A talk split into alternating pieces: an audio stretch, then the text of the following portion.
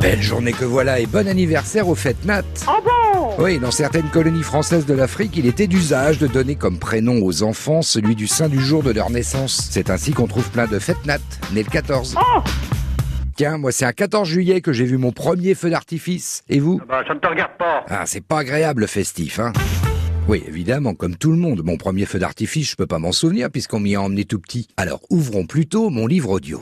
Tiens, regardez, c'est moi là. Mignon déjà le gosse. Hein. Ben, envoyez quelques fusées. Maintenant, vous allez voir le souvenir que j'en ai de mon premier feu d'artifice. Et voilà. Bon, ah, arrête maintenant.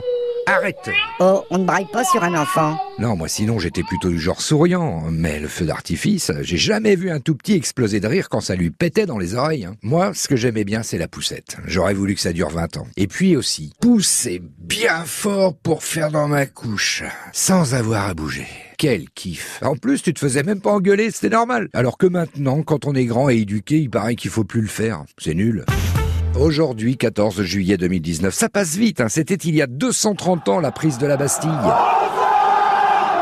Oui, pour situer, c'est pas très loin du Parc des Princes en fait.